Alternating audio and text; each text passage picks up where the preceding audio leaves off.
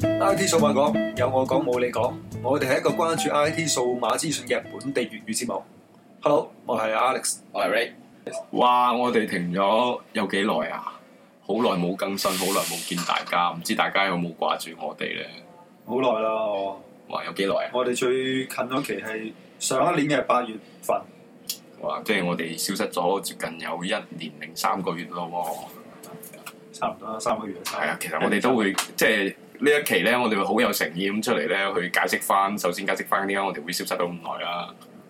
咁啊，一個係啊啊，我哋 Alex 哥咧就係、比較忙，啊因為工作嘅原因，所以咧導致咧就開唔到台，係啊，因為實在太忙啦。忙住溝女啦，咁唔係啦，嗯揾食啫，揾食啊我想㗎，揾食大晒啊！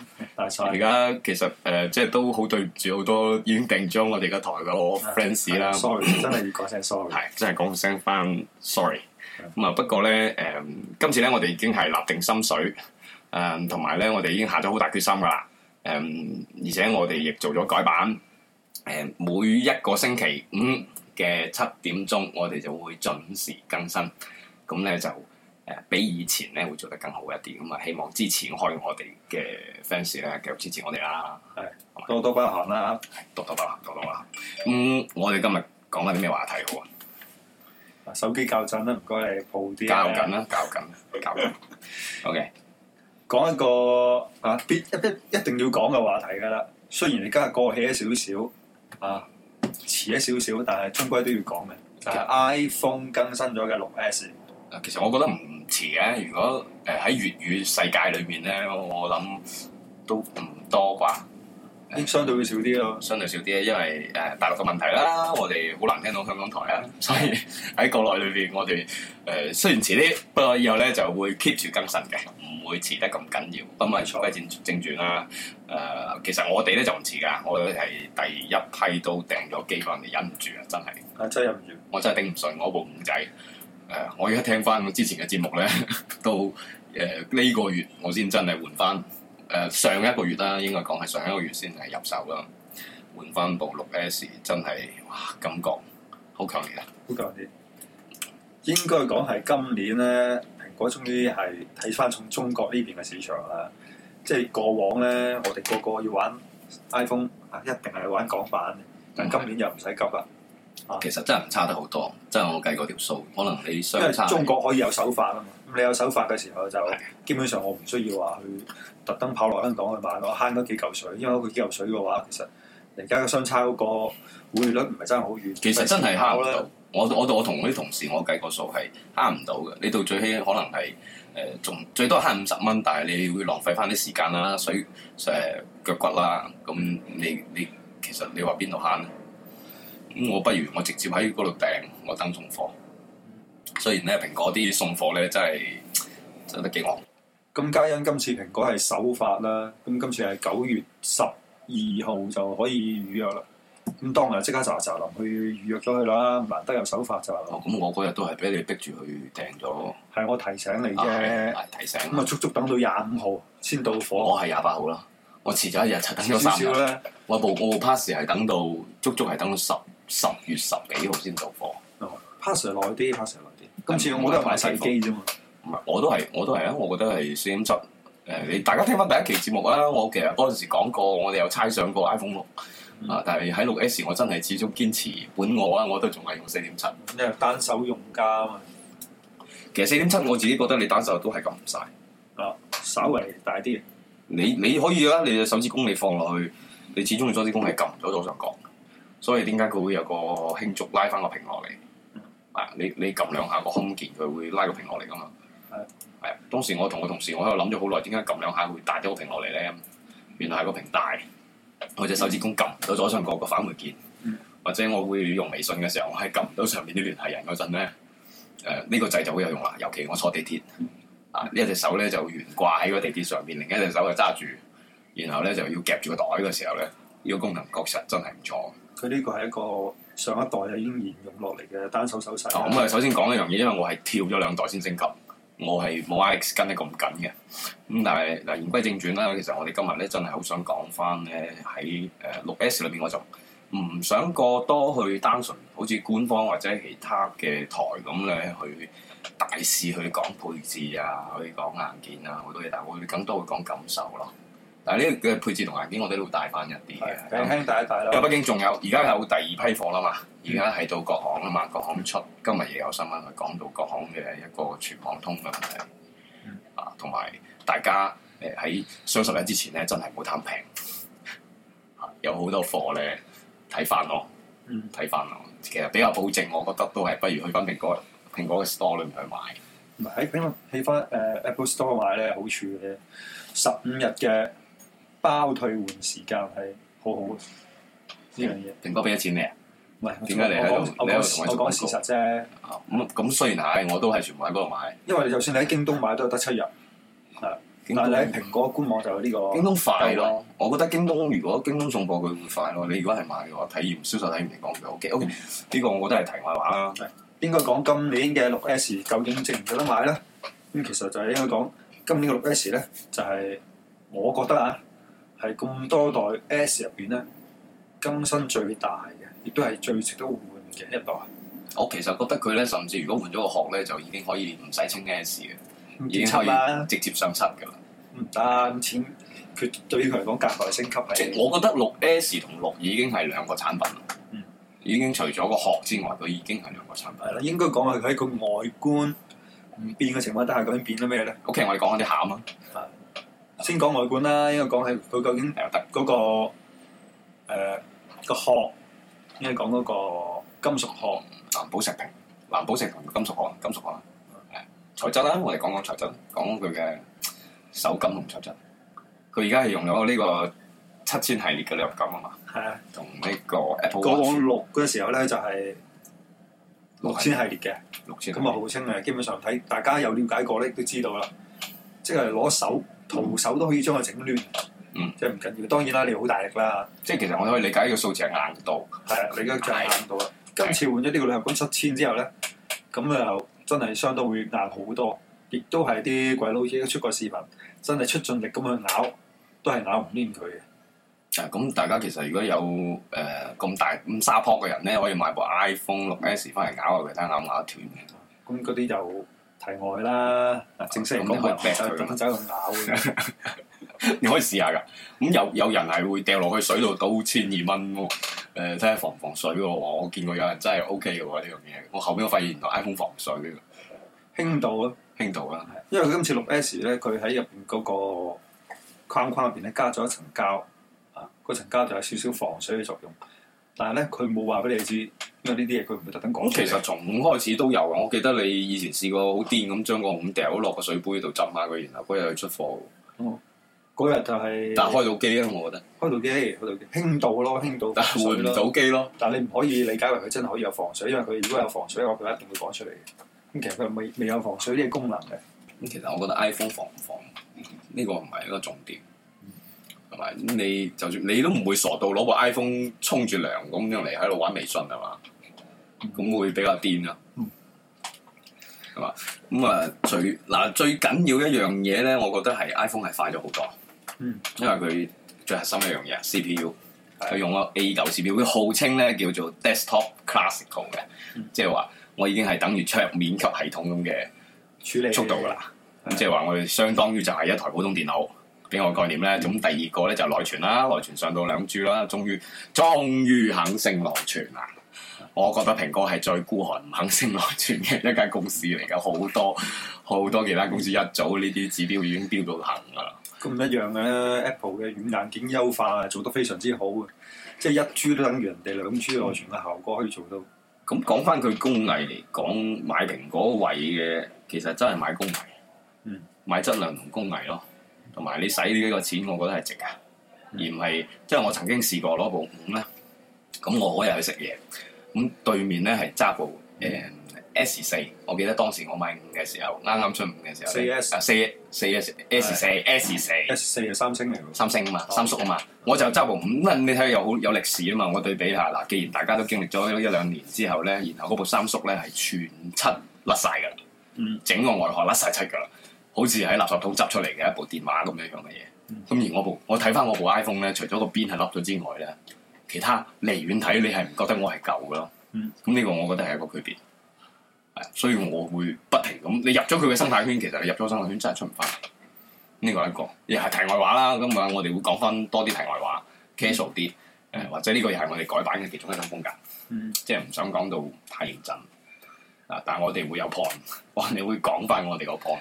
咁、誒、玩 iPhone，我覺得最緊要有一樣嘢係 cam，、嗯玩影相。影相影相一定要講，係因為 其實誒、呃原先嘅攝像頭係原先原先係五百萬，我記得佢嘅背背唔攝係誒八百萬八百萬萬，八百萬嘅誒後誒佢個 iSize 嘅攝像頭啊嘛嗯，咁嗰、個嗰、個攝像頭嗰陣時影咧喺五裏面，我自己覺得係一直都唔得嘅。啊嗯咁你上到六先至都有升級。因為講五 S 同六嗰陣時係最好效果嘅。 O.K. 嗰陣時佢調起嚟係可以嘅，但係我喺六 S 入面我真係感覺到係哇，影出嚟個你個質量係好求其，我真係拿張相好求其影咧，我都會係影到好靚嗯。同埋、我諗住我係陰天影，我去玩去陰天影影出嚟個效果咧，我都真係可以睇唔出喎，即係個人係唔震啦、唔蒙啦、誒、噪點又唔大啦。咁我覺得佢佢依個升級同埋佢整個嘅即係圖像嘅處理技術咧，係真係達到個極致啊！佢呢方面不嬲做得好好處理嘅。同埋我記得喺 WWDC 當時現場，我睇翻佢嗰個發佈會咧，佢去顯示個 iSize 嘅攝像頭嘅時候咧，佢係影一隻鸚鵡，嗯然後離遠影影影到咧，跟住你想睇下個攝像頭究竟有幾勁咧，係將個鸚鵡一路放大放到放到盡嘅喺個屏幕裏面，咁你都仲可以睇到好多細節。咁其實真係呢、個攝像頭喺整體嚟講，我覺得係一流。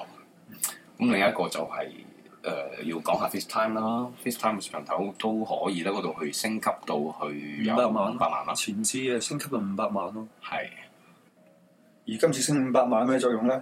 咩咁作升咗之後咧，就係你自拍嘅時候清啲啊！我覺得應該係啱呢啲女仔啦。啊除咗像素提升咗之後咧，佢影嘅時候咧額外加多樣嘢，就係閃光燈。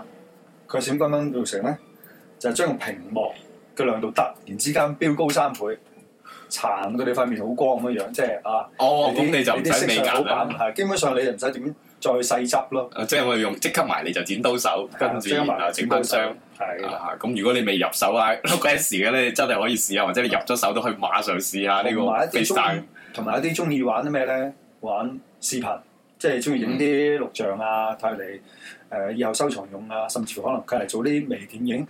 今次啱晒啦，四 K，哦四 K 視頻啊，夠晒清啊，真係。啊呢個我要插翻句喎，因為我其實我好中意影完咧，我放喺 Apple TV 睇啦。但係 Apple TV 睇咧，我去補翻少少技巧咧，就係唔該你將個 home 鍵咧放喺你嘅右手，嗯然後 FaceTime 咧放喺你嘅左手咁嚟拍。咁嘅話咧，你喺你嘅 Apple TV 裏邊咧，你係全屏嘅，你係 full screen 嗯嘅。如果你打動嚟影咧，唔好意思，你影出嚟嘅嗰段嘢咧就擺喺中間，你嘅效果一定不如意。哦冇呢錯個係個真係少少技應該巧應。該講係提醒啲人，你影相好，影視頻好，盡量係打橫部機。係係啊，真係打橫部機去影咯，唔好打動部機啊！打動部機真係其實嘥咗啊！真係嘥咗。你喺電腦睇，包括你喺電腦睇個比例係就變形㗎，嗯嗯。真係變形啊㗎。今次佢嗰個四 K 視頻係一個幾好嘅特色嗯，但係咧即係千祈就唔好買十六 G，咪先買十六 G 咧，真係你影唔到幾多分鐘你就冇啊！我一嘢就直接上六十四，我相信好多人都會六十四，你六十四都而家係起標價嚟嘅，真係。真係，我相信唔會有幾多人貪。我覺得亦都係蘋果嘅銷售手段之一咯，嗯即係十六 G 你擺咗出嚟，你裝十隻八隻 Apps 啊，加啲相啊，放啲歌啊，戲你都放唔到出，咁你就不過基其本實上我冇晒覺得佢呢個係蘋果一向嘅報價策略啦，因為佢賣嘅機嗱，你睇翻咁多代，嗯佢出翻嚟嘅標準機嗰個機機價咧，基本上冇得點變嘅嗯。即係可能你係感覺到喺六裏面咧，可能係升咗啲啦，升咗大概有呃誒八嚿水㗎啦，誒有係啊，咁你升你係有波幅啊嘛，但係佢佢佢嘅升級比較大啊嘛，喺六到五 S 其實佢中間嘅升級係好大嘅。咁你過往嘅十六 G 標卅二 G 俾八嚿咁水，但係如果你睇翻六星六 S 咧，實質上佢真係喺價格邊價格嘅波動裏面咧係唔大，但係佢真係要揾錢咧，好正常啊！大家體諒到佢係佢只能夠升誒、買貴貨咯咁啊睇下啲人點用咯，有啲人可能純粹拎嚟打下電話、發下短信啊、玩下微信啦。咁啊，哇！十係六㗎 G 都夠用，咁啊講十六 G 都夠用。咁你但你係如果你真係影相 keep 啊咩成嗰啲，你唔好諗。咁我又唔係咁睇法喎。嗯你如果買台十六 G 嘅，你咪乞衣機咯。咁嗯你攞一部六十四 G 嘅，我我當時我係我承認我用五五咩誒用五嗰陣時我貪平，我買部十六 G 我就乞衣機。我我攞部 iPhone 都係乞衣嚟噶，因為點解乞衣啊？我所有嘅 app 我係裝唔到嘅，我係慳住嚟裝，裝下裝下，唉唔鬼錄啦，我唔夠空間嗯，我唔錄我算數。但係喂大佬，你有好多有好多 timing 你係過咗就影唔翻咯，你會好浪費係咪先？咁但係如果你話你影六十四，我係唔睇嘅，我咪影影影影完翻嚟懟懟到部 iMac 度，等佢自己過咗去。咁至少你唔會錯失嘅係嗰啲記憶啊嘛。嗯你影相做咩啫？影相為咗我哋開心，咁睇翻轉頭係咪先？係啊咧，同埋今次有個 live photo 啊，幾得意嘅，三秒鐘時間嘅回轉啊好似話，誒、OK 呃啦，我頭先我其實我就自己試過咧去玩 iPhoto，你係有一個最大嘅問題就係、我拍呃誒唔係 live photo 嘅時候咧係我唔記得，我係唔知道佢幾時影完。哦，其實我大概計個數咧，要好認真去計數咧，佢係三秒度。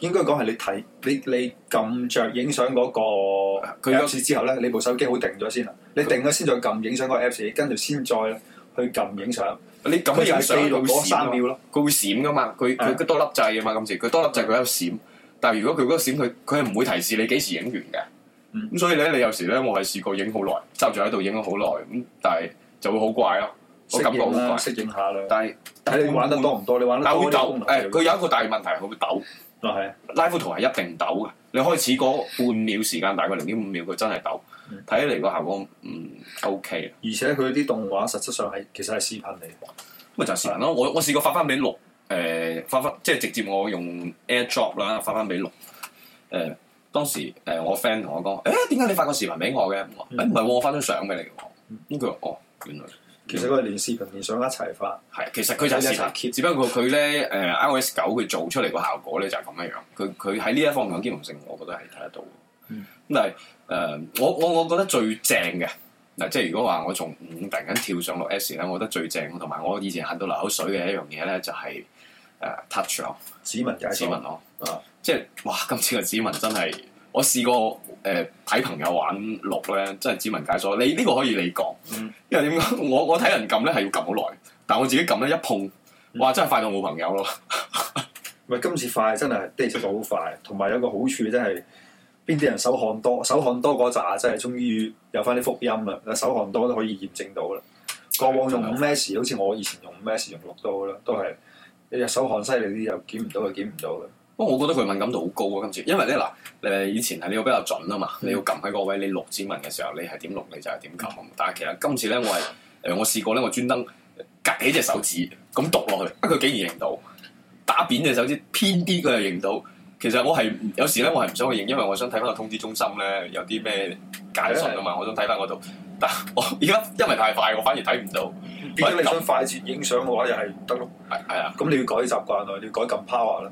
咁你可以咁嘅，我我覺得就你唔好錄兩隻手指咯，你錄右手或者錄左手，你慣嗰隻手，然後另一隻手唔常唔常用嗰隻咧，你攞嚟撳一撳，即係等佢認唔到咯。總之就係太正太快，快到我哋都唔識認。佢而家號稱係標配誒、呃、兩倍速嘅呢個 Touch ID 啊嘛，嗯佢比原先係快咗兩倍。最最主要佢嘅密度啊，加強咗一倍。係係，佢錄嘅時候要錄三次啦嗯，佢今次錄嘅時候要錄三次啦，所以佢呢個準確度真係 O K 嗯嘅。咁啊，另一個我哋而家其實講最緊要嘅重頭戲啦，六 S 另外一個哦六 S 最最嗯標緊要誌性功能 3D Touch 係啊！我但係呢個有 background，我想講講 3D Touch。你知唔知道 3D Touch 嘅來源咧？唔係好知啊。其實咁唔知啊，咁你來源咩？你冇理由啊！你自己有部 MacBook 啊㗎哦哦，嗰個 Multi Touch 係嘛？啊個 Force Touch Force Touch Force Force Touch Touch，因為我哋個我哋個中版。其實我哋係佢嘅主要嘅技術來源本身係由 Force Touch，我哋直接移植到移植過嚟演變咗成為 Free Touch。咁 Free Touch 咧真係誒、其實我佢有包含三個功能嘅。哦佢佢主要三個功能，呢個咧佢包括佢官網佢都有講，但係咧因為我本身寫程序啦，啊咁你能夠寫嘅就係得三樣嘢，一個叫咩咧？誒、一個叫做快速預覽啦，即係我呃落去個屏嘅時候咧，佢佢其實係一個 touch 嘅技術啊嘛，呃落去嘅時候輕輕要呃深一啲，然後咧佢會反饋俾你嘅，啊佢會有個誒、有個 feedback 嗯。咁你係感覺到個屏嘅時候，佢會震一震。嗯咁咧佢呢個動作叫撇啦。嗯一撇嘅時候，即係佢比較明顯嘅一樣嘢就係，你如果玩微信係好明顯嘅，微信支持嘅。嗯我睇到信息以前要撳晒入去睇噶嘛。嗯但係如果我信息多嘅時候，我可以撳你輕輕撳一一嘢撇出嚟咧，你可以先睇咗裏面有啲乜，然後我話誒、哎我要入去覆信息啊，或者點樣，我可以再呃一下咧就叫 pop。再俾啲力，係啦，嗰個係我可以直接切入啊嘛，我切入嗰個嗰個部分，咁跟住呢個功能係真係好快樂。嗯佢整個感受誒、使用呢一樣嘢咧，只能夠講你要入咗手，你喺手上你先會感覺到誒哎好得意，因為嗰部機佢係有個震盪嘅，嗯嗰一刻係會有震盪入翻嚟，佢俾你感覺到嘅。咁同埋佢第三個就係一個快速動作啊！快速動作係咩？即係我哋而家嘅 icon，你可以撳住個 icon 用力握入去，咁佢會多個菜單出嚟。好似即係鼠標撳右鍵咁啊，啊，係啊，係啊，係啊。咁但係咧呢樣嘢比較可惜嘅就係而家其實好多第三方係未支持。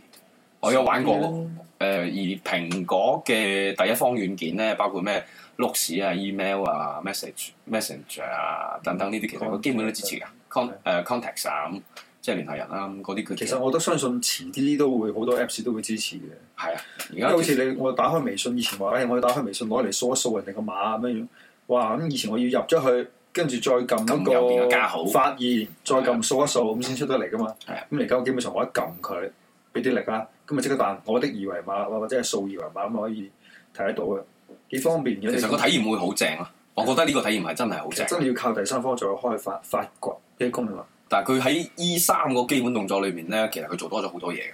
嗯即係呢個咧就不得不讚呢個 iOS 九嘅。嗯呢、個因為如果六 S 提供俾你就三樣嘢嘅啫。嗯即係喺呢個係硬件支持㗎。咁但係 iOS 九佢喺呢個上面咧，其實提供緊咩咧？一個係我覺得比較正，即係我哋打簡訊嗰陣咧，嗯，咁咪會經常話：誒打打下我點解前面寫錯字嘅？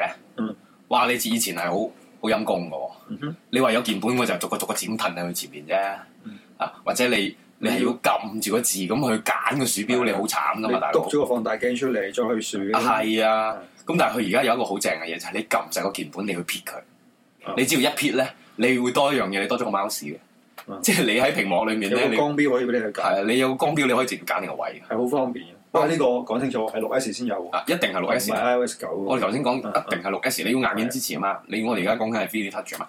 咁佢喺依家個 mouse 咧，我覺得呢個係哇，真係一個好好正嘅體驗啊！我可以畫埋畫添，誒壓感啊！係啊，壓啊咁感啊壓感你畫畫。呢個可以試試誒 Looks 啊，Looks 個個 app 碌屎的而且確今次係好強大嘅，係啊，真係好強大。呢個呢個又可以俾你擺圖片啊，有咩成？不過呢啲我哋第日留翻下喺 iOS 九度先係有 to 講啦。 do 啊等等，但係其實大家可以試下呢個壓感咧係咩？你喺 Looks 裏面開個誒畫畫啊嗯，咁你攞個鉛筆咧，用力啲畫同埋輕啲畫咧，你個感覺佢個筆觸係唔一樣嘅。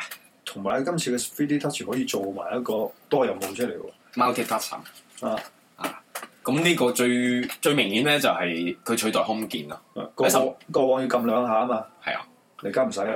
其實我睇喺網度睇咧，有啲人唱相啦，又唱嗯相 iPhone 七啦。嗯咁其實有啲人就話：喂，誒、既然咧你有呢個 multi touch 咧，可以誒、取消咗 home 鍵啊。嗯其實我而家都喺度嘗試啦，即係我我見到有啲朋友咧就驚個 home 鍵撳得多會壞，嗯咁佢咪攞咗嗰個快速助手嘅。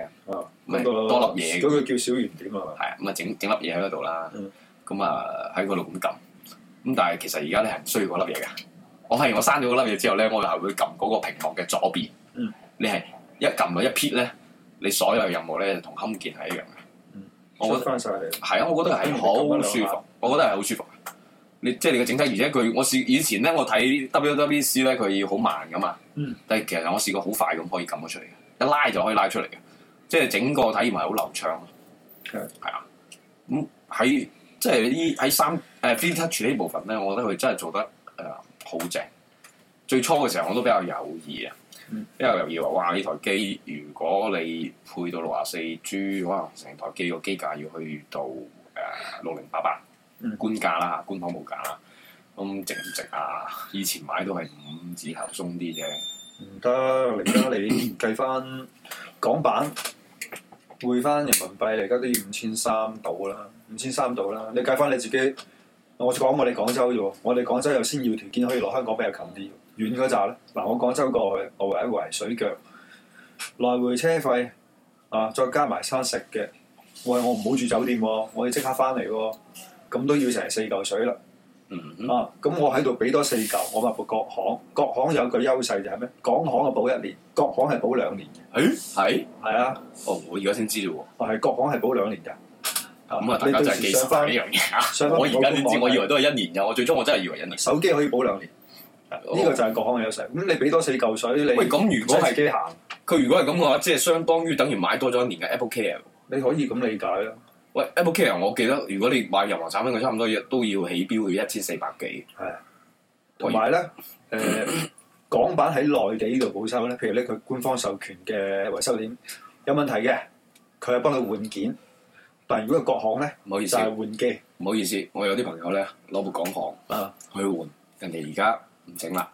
最近嘅事，最近嘅事。 ，OK，我之前都換機嘅，嗯啊我之前攞港行去換咧，佢都換機嘅，嗯 但係最近咧就已經人哋唔受我哋玩啦。嗯我又唔知道誒係咪佢哋之間有啲咩嘢唔係你呢啲嘢溝睇通上問題啦。睇人品啦，係，甚至你睇撞唔撞啱嗰、個嗰、個服務員，應該講撞啱服務員嘅心情點，佢高興啲咪幫你搞咯，唔高興啲咪喂，大佬啊，你你做呢啲嘢睇 legals 嘅啫，你有咩服務員心情啊？咁佢都係唔係因為蘋佢果哋打工，佢哋有冇權限？因為官方授權點嗰啲人係咁，咁我唔知啊。即係呢等於嗰陣時你拎部港行去整，你可以唔使俾單據，唔使俾成，啊唔使俾通行證都型得。機噶嘛，係啊，你認機啊嘛，但撞啱嗱，你呢部五去整都得啦。我呢部五咩事去，人哋就要我提供誒、呃你嘅收據，提供埋你個通行證嗰日月對。所以呢啲嘢咧係睇人品。你係去新江城啊，唔係新江係邊度啊？咁咪西中門六口嗰度咯，中六啊。係西門口嗰間啊嘛，你又撞啱嗰個女仔噶嘛？我係個男仔同我換，哦，填兩泡㗎。總之我撞啱嗰個女仔幾靚啊兩次，佢都唔幫我搞。嗰間嘢唔好意思啊，你唔好再去啦，因為執咗笠啦啊，已經冇咗啦。 係啊，你而家要去五月花， 你係要去五月花打後，整條中山路都有。應該講翻啦，今次部誒六 S 各行都叫抵買嘅，俾多幾嚿水，多翻年保修，同埋可以係三網通。咁當然你唔係用電信嗰扎，你係覺得冇乜所謂啦。咁啊係啊係，同因埋為呢個真同埋係真係睇真係你緊要啦睇你睇嗰幾嚿水係咪唔緊咯？因因為為你買買機呢啲嘢叫早買早享受。唔係啊，你唔好諗住佢遲啲會平啲嘅。係啊，嗱，跟住呢個月落嚟嗰嗰雙十一咧，又話講啊 iPad Pro 啊，你你等其實咁等冇意義，你等下又話下一代啦。嗯即係你而家你六 S 你唔買，遲啲你出七啦，啊出七你錯過嗰個時間唔買，你又遲啲等八啦，咁咁成日都唔會買。咁其實即係睇個人價值觀啦，我覺得呢啲嘢啊管。啦，即係你係話跟翻開，我我我而家會比較跟你嗰個思維咯，咩即係話會出機啊，跟跟足咁行啊，咁其實反而會平啊。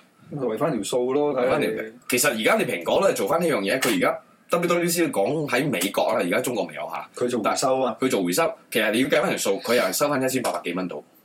佢而家個差價，佢補翻個差價三十幾美金一個月啊嘛。哦最好你就唔好出翻俾蘋果啦，因為都佢都唔抵。咁如果你係按正路誒、呃出機咁啦，咁你唔係話有時候真係唔得閒，成日去蒲論壇啊，去或者大家約時間出嚟去誒、呃面交機啊咁。咁你計翻大概一千八百幾蚊係你用一年，你咪大概即係攞一千八百幾蚊享受一年咯。嗯，係啊。咁但係喂，你嗰個你係心你係跟住個潮流咁行嘅喎。嗯你而家睇下我頭，好似我哋頭先我哋即係我哋透翻啲啦，我哋會睇翻 HTC 咧。咁你出部嗰個係叫咩？又係 A 九啊，即係 A 九 A 九。個樣咧真係好嘢咯，我覺得佢可以抄到咁。我只不過將個攝像頭咧擺喺中間個背脊啊。嗯你擺擺背脊嘅時候，咁佢佢就將一台新機啦。咁你同買部 iPhone 有咩區別啊？嗱，一般我我我聽翻啲人講都係，你如果使得五五六千蚊買部機嘅話，其實好多都會揀 iPhone 嘅。你好少話會揀其他咩旗艦機啊？其實我我我不過呢不過呢啲如果講得多咧，其實人哋喂究竟講緊太過分。究竟講緊嚟家究竟呢部機值唔值得換？啊，我就覺得咧，值咯。如果你係仲揸緊部 iPhone 六咧，其實你可以唔急住換都得。我因為又其實除咗外觀之外，除非你揸玫瑰金咁，咪搏嗱，我又我又我又我今日睇個資訊啦嚇，咁我睇個資訊佢講咩咧？就個標題幾得意嘅，即係話誒神六咧，神六咧就變咗神虛嘅。今日今日今日 iPhone 六咧睇雙十一咧跌價，跌到落四千喎，冇跌啊，破五喎，有可能跌破五喎。即係你一係就快啲出，一係你就快啲出，你係轉轉六 S，啊跟住落嚟咧，其他嗰啲理鬼佢啊！我我我攞嚟用啫，攞嚟爽下，咁整個手感啊各方面嘅都 OK 嘅。咩包括你話講晒整個內核啊咁，OK 啦。咁你剩低嘅就係外設啦、周邊啦、戴唔戴套啊、誒黐唔黐膜啊？呢呢樣我係堅持一向我嘅觀點，唔戴套唔黐膜嘅。因為我我就唉記住一個感受，戴套同黐膜咧有啲腦殘嘅，人哋使幾億就係為咗要搏嗰滴零點幾 mm，即係你話俾我聽掟落地下爆咗或者爆屏啊、爆殼啊，人品問題咯。我用咗唔咁耐，我係唔戴套唔戴膜都照用啊。OK 喎，咁你跟蘋嗰下係咪先？冇有啲人咧就真係會錫肌用嘅，咁我都錫噶，我都好錫噶。咪兩種錫法啦。你錫咧，你就係好呵護咁用住部機啊，即係唔會話拎起部機就隨手掉啊。咩喂，大佬你戴咗套啊，戴咗膜你就可以隨手揈嘅咩？咁啊，稍微會好啲咯，冇咁驚咯。即係有時會可能有啲所謂嘅完美主義者咧，佢部機佢唔想部機一啲花痕都唔想要嘅啊。咁嗰扎人咪接受唔到呢樣嘢咯，要部機花喂，。其啊實我所以佢會笠翻個套，貼翻張膜。咁為咩咧？你為咗貼個套，為咗摸唔花啲，你係為咗下家啫喎。你為咗出機嗰陣時賣貴一百蚊，其實你唔好以為花咗你會賣得好平喎，你就係多一百蚊嘅啫，你就係值一百蚊。你花同唔花就係一百蚊。爭嗰一兩百啦，咁你何必咁辛苦啫？我我感受我就要感受佢極薄、咁有極啲舒服嗰一刻。有啲人未必話年年換嘅，可但係能咧，我我等我得耐啲嘅我比較擔心一樣嘢，我唔知你有冇試過，因為我好中意戴耳機啦，啊，我要成日聽嘢。啊咁我試過喺 iPhone 五裏面，我係壞耳機噶，啊成個耳機咬歪咗噶。同埋咧，我會試到我台 iPhone 六 S 咧，我當時我買翻嚟之後咧，我係試過耳機接觸不良。誒、嗯耳機接觸不良導致嘅後果係個 Siri 咧係會疏疏地嘅，係你插咗落去之後咧，無啦啦 Siri 會彈出嚟，會問你好多嘢，跟住你有好多接觸不良啊啦，同埋你聽嗰嘢個嗰個呢唔係接觸不良，嗰個係 iOS 九嘅新功能，佢會因應你平時唔嘅使用係新功能啊，大佬你掹咗佢，佢嗰啲聲咧，你入耳機嘅時候個聲咧係空晒㗎。嗯跟住你掹翻佢插翻佢咧，跟住人哋誒喺耳機出翻嚟嘅聲先正常。嗯但我唔我唔知係我人品唔好啊，定係台機有問題，定係 iOS 九有問題唔係唔係啊！我我總之我就遇到咁嘅問題，我試過呢個別啫。好，總之啊，今次究竟六 S 使唔使更新咧？就話俾你知，如果你揸六嘅，你可以 hold 一下，等七再更新都未遲。哦等一年如果你仲揸緊五嘅，啊或者揸緊咩事六嘅咩事嘅，咁啲唔該你真係快嗱嗱臨嗱啊嗱臨，真係換咗佢，真係好值值得，嘅，真好係。值得升級真係。誒，我覺得節目時間又差唔多啦。咁不過咧，誒、有少少方式嘅改變咧，因為下一期咧，其實我哋會有一個神秘嘉賓誒、會參與到我哋嘅節目。可能誒、之前聽過我哋節目嘅咧，就係、你兩條馬甩佬一日到晚喺度吹水，誒、會可能會覺得好齋啊，嗬。唔係啊，我哋朋友都冇話齋，我啲朋友會覺得齋咯，因為始呢終。啲唔係真心朋友嚟嘅。咁啊，可能係佢哋嘅問題啦吓，咁我會發俾佢哋聽嘅。咁誒，佢哋識我啫，唔識你嘅，你可以查佢哋 OK。 OK，冇問題。咁但係咧，即係我哋都會請到一個好重磅嘅靚女咧，會上嚟同我哋講一啲誒比較軟性嘅，嗯係我哋會軟性少少啦，會偏軟件啦嗯，嚇會 App 方面嘅，同埋一啲營銷推廣方面嘅嘢咯。好咁啊，大家真係如果想知咧，咁你可以繼續跟實啦，follow 住我哋下一期節目嘅更新。OK，誒，跟呢一期嘅 IT 數碼講就到呢度 OK 啊啦。咁啊，拜拜。拜拜。